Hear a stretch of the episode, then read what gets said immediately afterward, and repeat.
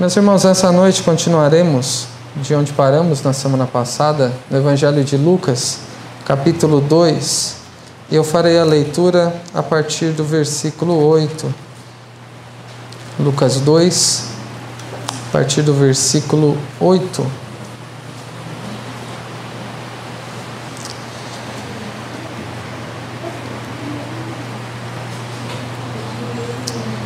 A palavra do nosso Deus diz assim: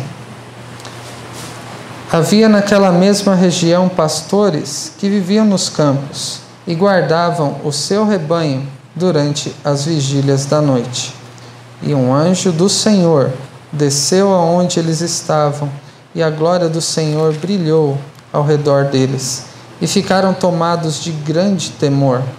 O anjo, porém, lhes disse: Não temais Eis aqui vos trago boa nova de grande alegria, que o será para todo o povo.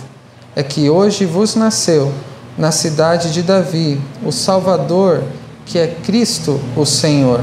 Isto vos servirá de sinal. Encontrareis uma criança envolta em faixas e deitada em manjedouro. E subitamente apareceu com o anjo uma multidão da milícia celestial louvando a Deus e dizendo: Glória a Deus nas maiores alturas e paz na terra entre os homens, a quem Ele quer bem. Até aqui da palavra do nosso Deus. Meus irmãos, na semana passada tratamos sobre o momento mais esperado da história e nos referimos àquele dia em que, depois do decreto do imperador César Augusto, José e Maria saíram de Nazaré e foram até Belém para alistarem-se, para que é, atendessem ao decreto do imperador. E vimos que, mais do que o decreto do soberano da época, César Augusto, por detrás deste decreto vimos como o Deus soberano na história, que decretou as coisas desde a eternidade e nos revelou desde a antiguidade, temos nas Escrituras, ele utilizou todos os meios que ele quis para fazer com que o seu filho, o próprio Filho de Deus, a segunda pessoa da Trindade, estivesse no ventre de Maria e depois estivesse em Belém, bem no momento em que ele deveria nascer. E foi uma grande expectativa no decorrer de todo o Antigo Testamento, desde Gênesis 3,15, sobre aquele que destruiria as obras do diabo, através de quem Deus salvaria pecadores. E vimos então o momento mais esperado da história se cumprindo naquele, naquele instante em que consideramos até o versículo 7 na semana passada. Hoje veremos um pouco do que aconteceu, segundo o que pesquisou e registrou Lucas, depois do nascimento de Jesus, em que o Senhor foi colocado naquela manjedoura. E a primeira coisa que nos relata Lucas foi sobre o primeiro anúncio do Natal. Nós ouvimos nos nossos dias, ao se aproximar os dias de Natal, expressões como feliz Natal. É uma mistura de alegria com o nascimento do Senhor Jesus, na sua origem do significado. É claro que nem todos que dizem essa expressão têm noção do que estão dizendo e muitos se afastam daquele que é o, o propósito, daquela que é a essência do Natal que vemos também nestes versículos nessa noite. E no versículo 8 nós vemos sobre o primeiro anúncio do Natal. A primeira vez em que o Natal, o nascimento de Jesus, foi anunciado a alguém. Apenas José e Maria sabiam do nascimento do Senhor. E talvez mais alguém que estivesse nas proximidades ali deles, onde Jesus foi colocado numa manjedoura. Mas Lucas nos relata no versículo 8 que havia naquela mesma região pastores que viviam nos campos e guardavam o seu rebanho durante as vigílias da noite. Em Belém havia pastores. Eles estavam trabalhando, pastoreando, e nos parece uma informação tanto quanto é, interessante, mas você já parou para parar para pensar ou se perguntar por que os primeiros a ouvirem sobre essa notícia foram os pastores? Pastores, na época em que o Senhor Jesus nasceu, eram considerados imundos, pecadores, que por causa do seu trabalho não poderiam ir às, aos rituais que aconteciam no templo, embora os rebanhos eram utilizados, inclusive para sacrifícios no contexto de Jerusalém. Mas eles eram considerados pecadores, imundos, negligenciáveis pela sociedade e mais do que isso, eles eram não confiáveis. De maneira que, se tivesse necessidade de se dar um testemunho a respeito de alguma coisa, o testemunho que não seria considerado seriam de pastores. Outro testemunho que não seria considerado de muita importância, de validade legal, era o das mulheres. E é interessante como os primeiros a saberem sobre o nascimento do Senhor foram pastores. Se alguém tivesse inventando uma história, não seria uma boa maneira de começar. Já estaria errando desde o início. Mas é uma história verídica. E mesmo através de pessoas socialmente não confiáveis, Deus quis que o evangelho fosse anunciado primeiramente a pastores, pessoas desprezadas pela sociedade, enquanto que na morte do Senhor Jesus, as primeiras a falarem sobre a ressurreição, a saberem disso foram as mulheres. Então, é interessante como é, as coisas se deram aqui na ocasião do nascimento do Senhor. Eles estavam pastoreando o seu rebanho durante as vigílias da noite. E o que, que aconteceu? Versículo 9: E um anjo do Senhor desceu aonde eles estavam, e a glória do Senhor brilhou ao redor deles, e ficaram tomados de grande temor. Quando nós lemos sobre a aparição de um anjo, podemos ficar, talvez, achando muito bonito. Será que os pastores acharam muito bonito? Eles ficaram assustados. Você já teve alguma ocasião que você estava muito concentrado com alguma coisa e de repente aparece alguém do seu lado de um modo inesperável? Que susto que é isso! Em situações domésticas, isso acontece de vez em quando. Acontece com as crianças, de repente aquela pessoinha do lado e nós sabemos né, o, o susto que nós levamos.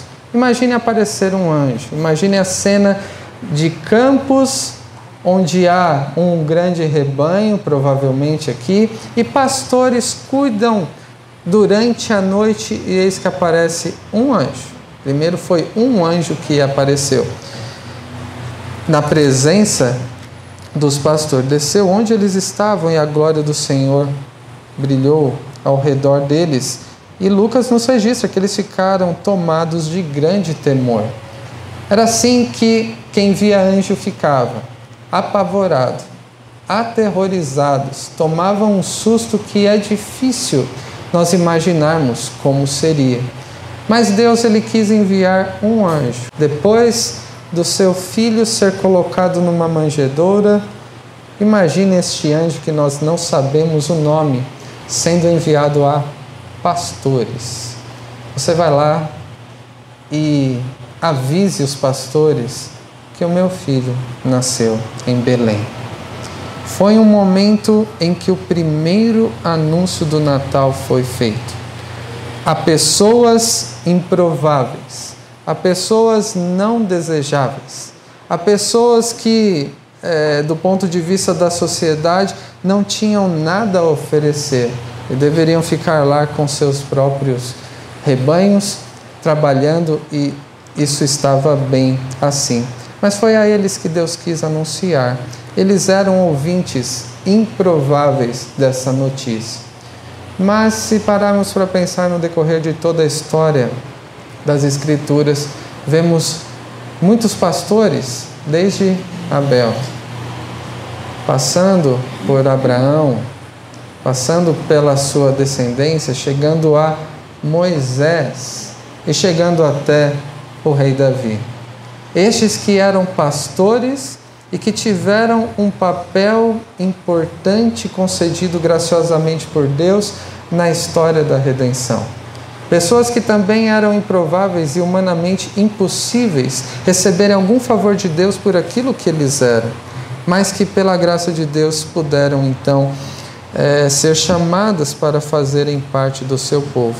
Estes ouvintes eram improváveis porque o, o, o que o anúncio, que é o próprio nascimento do Senhor Jesus, a quem estava sendo destinado, era, para pecadores, era para pessoas não merecedoras, eram para pessoas não confiáveis.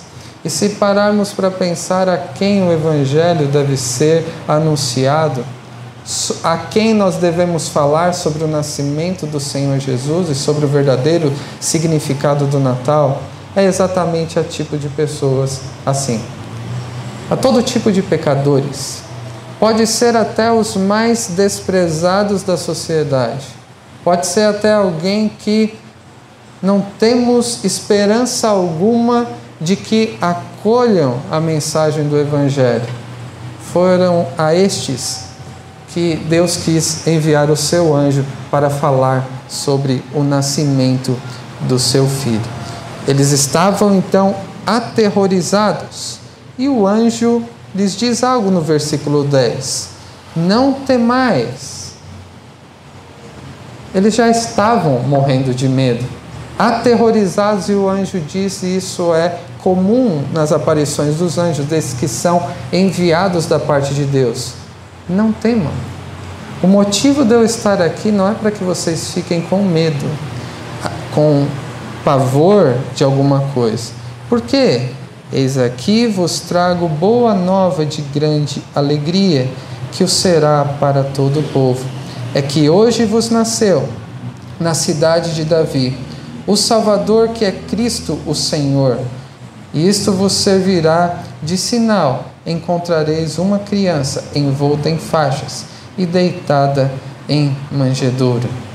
O motivo pelo qual o anjo estava ali era para falar sobre uma boa nova. E a palavra no grego para boa nova é evangelho. Não temam, eu vos trago o evangelho.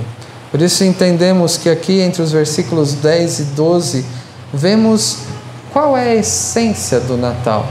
Vimos nos dois primeiros versículos sobre o primeiro anúncio do Natal. E agora, nos versículos 10 a 12, vemos sobre a essência do Natal. Quando estamos agora nos aproximando dessa data festiva em que inevitavelmente lembramos sobre o significado do Natal, nós que conhecemos a Deus, que temos estudado a palavra do Senhor, nós somos lembrados da, daquilo que é a verdadeira essência do Natal. É uma boa notícia. É uma boa notícia de grande alegria para todo aquele que faz parte do povo de Deus. Isso não é, de modo algum, é, uma referência a é, todas as pessoas de, de todos os lugares ou de todos os tempos mas de todos aqueles que fazem parte do povo de Deus, de todos os lugares e de todos os tempos. O anjo estava levando uma boa notícia de grande alegria para o povo de Deus. E qual era essa boa notícia? É que hoje vos nasceu na cidade de Davi. E eles estavam na região de Belém. Sabiam que era a cidade de Davi e eles eram pastores, e eles se lembravam de um rei de, é, do passado, o grande rei Davi, que também era pastor de ovelhas e que havia se tornado rei de Israel. E Deus havia feito uma aliança com ele. Através de você, Davi, eu estabelecerei um reino cujo reinado não terá fim. Quando o anjo então diz aos pastores sobre uma boa notícia, sobre o Evangelho que proporciona grande alegria. Ele fala sobre o nascimento de um bebê na cidade de Davi. E está implícito aqui o que? A promessa que Deus havia feito desde segundo Samuel 7, sobre o descendente de Davi e neste momento da história, há séculos Israel estava debaixo de outro outros dominadores. Não havia mais rei em Jerusalém como na época de Davi. E essa boa notícia é que Deus estava cumprindo as suas promessas, prometidas àquele ex-pastor que se tornou o rei de Israel. Mas aqui ainda está revelado mais sobre a essência do Evangelho. O descendente de Davi, aquele que seria o Salvador, e o Salvador aqui diz respeito ao propósito da vinda de Cristo a este mundo. Ele não veio para resolver os problemas do seu povo, ele veio para ser o Salvador do seu povo. Ele veio para resolver o problema do pecado através da morte na cruz. Ele veio para resolver o problema que nós temos com o pecado de que somos por natureza filhos da ira de Deus e somos injustos e no, no cumprimento da lei Cristo então ele nos justifica, ele, ele é o Salvador de todo aquele que nele crê. Ele é também o Cristo e Cristo aqui não é o sobrenome do Senhor Jesus, é, o, é um título. Cristo que no Antigo Testamento é exatamente o Messias, aquele que estava sendo esperado desde Gênesis 3,15, aquela grande promessa do Senhor, aquela grande expectativa que foi atendida no nascimento do Senhor estava sendo anunciada a eles. O que, que os pastores estão ouvindo? A boa notícia que o anjo estava trazendo a eles era que Deus estava cumprindo as suas promessas. Desde o Éden, passando pelos patriarcas Abraão, Isaac, Jacó, aquela promessa feita a Davi também, e que Cristo não seria apenas o Salvador, mas que ele era o Senhor. Aquele bebê que havia sido colocado numa manjedoura de um modo tão humilde, tão precário como vimos na semana passada, na verdade era o Senhor soberano. No primeiro versículo, nós vemos sobre o imperador César Augusto, que era conhecido dos pastores e de todo mundo da época, mas aquele que estava nascendo é o que colocaria todas as coisas debaixo dos seus pés e seria mais do que o Salvador, o próprio Messias, mas seria também o Senhor. E o anjo ainda lhes dá um sinal. Encontrareis uma criança. E possivelmente Jesus não foi a única criança a nascer naquela noite. É possível que outras crianças haviam nascido também na região de Belém. Mas, como esse, não havia. Encontrareis uma criança envolta em faixas e deitada em manjedoura. Nestes versículos nós vemos então aquela que é a essência do Natal, que é a resposta à pergunta quem é o Senhor Jesus? Qual que é o evangelho, a boa notícia que nos é anunciada pela mensagem do Natal? É que o nosso Deus santo e justo cumpriu as suas promessas de salvar pecadores, enviando seu próprio filho nascido de mulher sob a lei, tanto para cumpri-la como para receber o castigo estabelecido por ela, aquele Messias esperado desde a queda no Éden, o Salvador e Senhor descendente de Davi.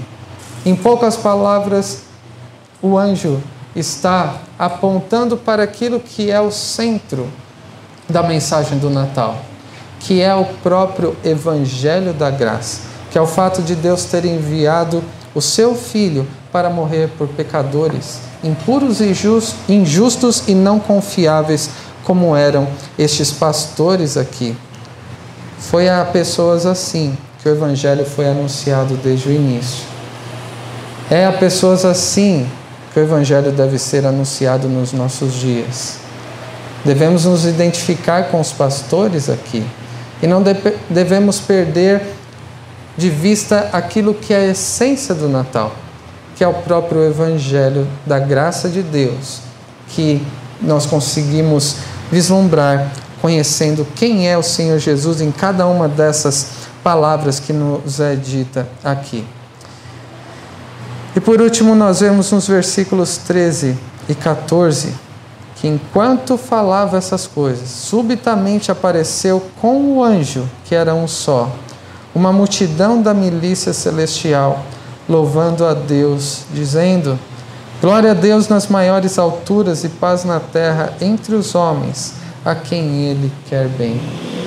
Aqui vemos a primeira reação registrada ao nascimento do Senhor Jesus. A primeira reação registrada sobre após o evangelho ser anunciado de uma maneira fiel. Qual foi a primeira reação ao Natal que nós vemos registrada aqui por Lucas? Não somente um, mas uma milícia. Eu gostaria muito de saber quantos anjos havia aqui para imaginar que tipo de coral era esse. Alguns dizem que os anjos estavam dizendo, eu já vi até reproduções desse momento, é, somente falando, com uma multidão de anjos falando, quase igual robôs. Glória a Deus nas maiores alturas e paz na terra entre os homens, a quem Ele quer bem. O que os anjos estão fazendo aqui? reagindo àquela que é a essência do Natal. Reagindo àquele momento em que pela primeira vez o Evangelho foi anunciado a pecadores. E o que, que eles estão fazendo aqui? Não um só, mas uma multidão de anjos reconhecendo o que Deus estava fazendo para com pecadores. E a reação deles foi adorar ao Deus Criador foi louvá-lo pelo Evangelho, pela maneira como o Deus soberano, o Deus glorioso, estava agindo para fazer paz entre ele e a humanidade, através do seu Filho, o nosso Senhor Jesus. Essa foi a reação dos anjos à mensagem do Evangelho.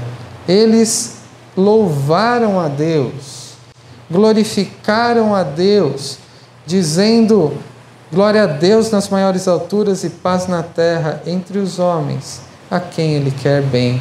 Aqueles que pertencem ao Senhor, porque a inimizade, a separação que há naturalmente entre Deus e os homens estava sendo exterminada, estava sendo realizado aquilo que era necessário para que Deus tivesse paz conosco, para que nós tivéssemos paz com o nosso Deus.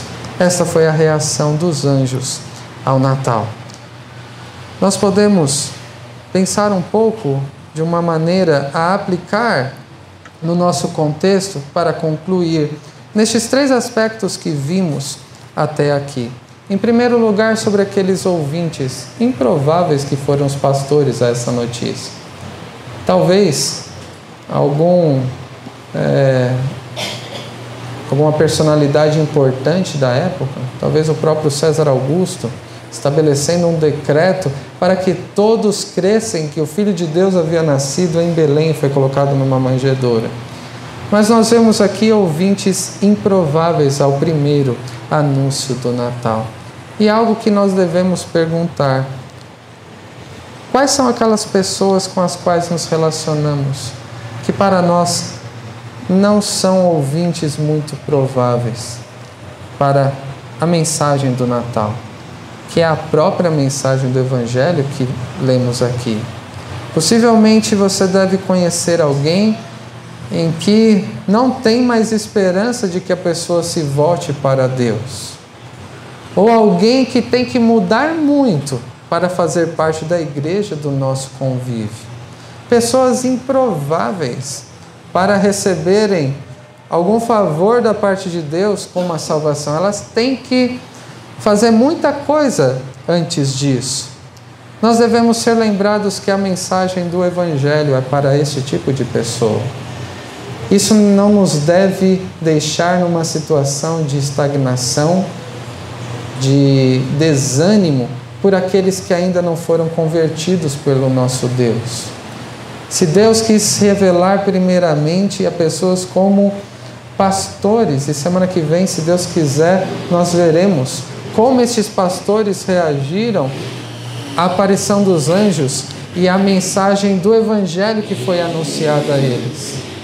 Se Deus anunciou em primeiro lugar a pessoas tão improváveis quanto eles, e eles depois adoraram ao Senhor, aqueles que nós conhecemos e que não acreditamos que possa haver esperança de salvação, nós devemos lembrar que nestes dias que antecedem ao Natal, é um momento oportuno para que eu e você falemos a respeito do nascimento do Senhor. O motivo pelo qual ele veio para salvar pecadores. E é claro que depois de Deus converter alguém, Deus transforma essa pessoa segundo a imagem do nosso Salvador e Senhor Jesus Cristo. Mas lembre-se dessas pessoas que são ouvintes improváveis para essa notícia.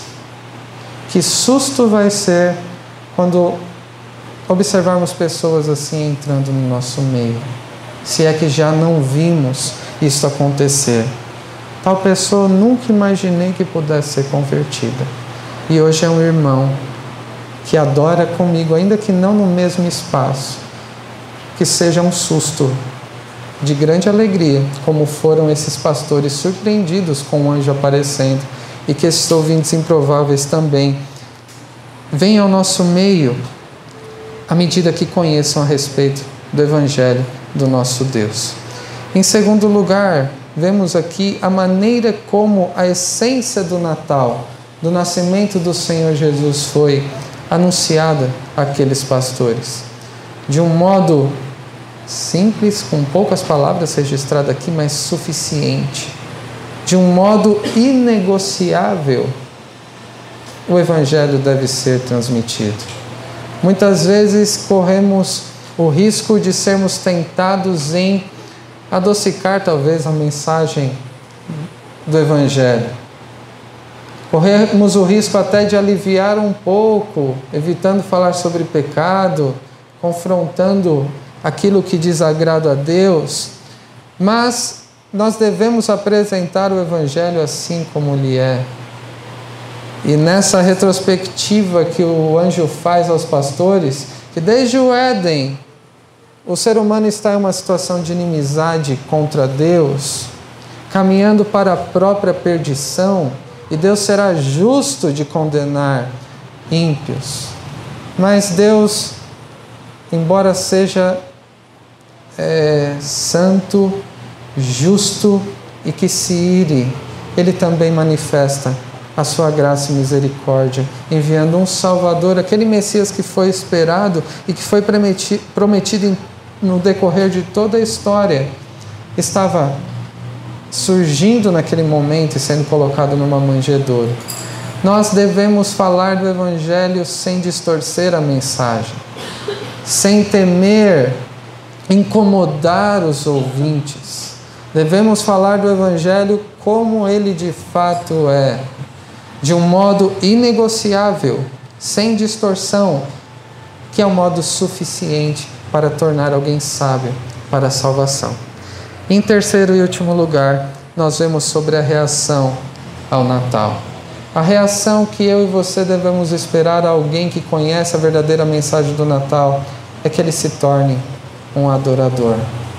Alguém que louva e bendiz a Deus por, pela sua graça e misericórdia para com pecadores. Devemos nos preocupar primeiramente com a maneira como eu e você temos reagido a essa notícia que não deve ser lembrada meramente nesses dias que antecedem ao Natal. Nós vimos no decorrer da semana, em uma das nossas reuniões de pequeno grupo, que reagir à mensagem do Natal é, na verdade, reagir ao próprio Senhor Jesus que é a encarnação do próprio Evangelho, de tudo o que ele representa e do que ele fez, do fato do Deus Santo ter perdoado pessoas pecadoras como eu e como você. Como eu e você temos reagido a esta mensagem do Natal? Ou poderíamos dizer aqui a mensagem do Evangelho.